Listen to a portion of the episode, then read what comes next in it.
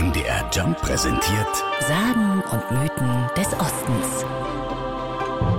Wir reisen in das Jahr 1813. Napoleon und seine französische Armee haben die große Völkerschlacht bei Leipzig verloren. Der französische Kaiser ist längst weitergeritten, doch viele seiner Soldaten leben noch immer als Bettler vor den Toren der Stadt. Sie glauben, dass es in Leipzig was zu holen gibt. Geld, Essen oder andere Gelüste.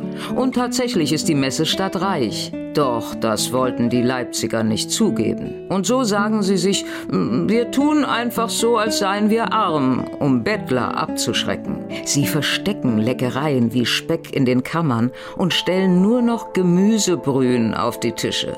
In die Brühen mischen sie noch Pilze aus den Wäldern und Krebse aus den Leipziger Flüssen.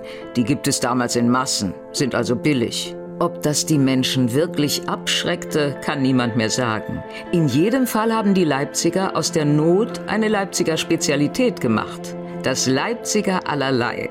Mike Quinke kennt die Geschichte. Er ist Restaurantchef in Leipzig und Vorsitzender des Internationalen Kochkunstverein 1884 Leipzig.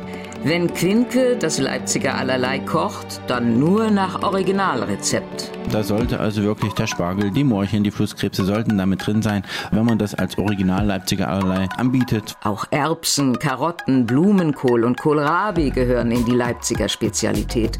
Und eben die Flusskrebse. Irgendwann werden die Krebse weniger und so schreiben die Menschen das Rezept um. Das Leipziger Allerlei verkümmert leider denn Name und Rezept sind nicht geschützt. Und was da heute in Supermarktbüchsen als Leipziger allerlei angeboten wird, ärgert Gourmet Mike Quinke sehr.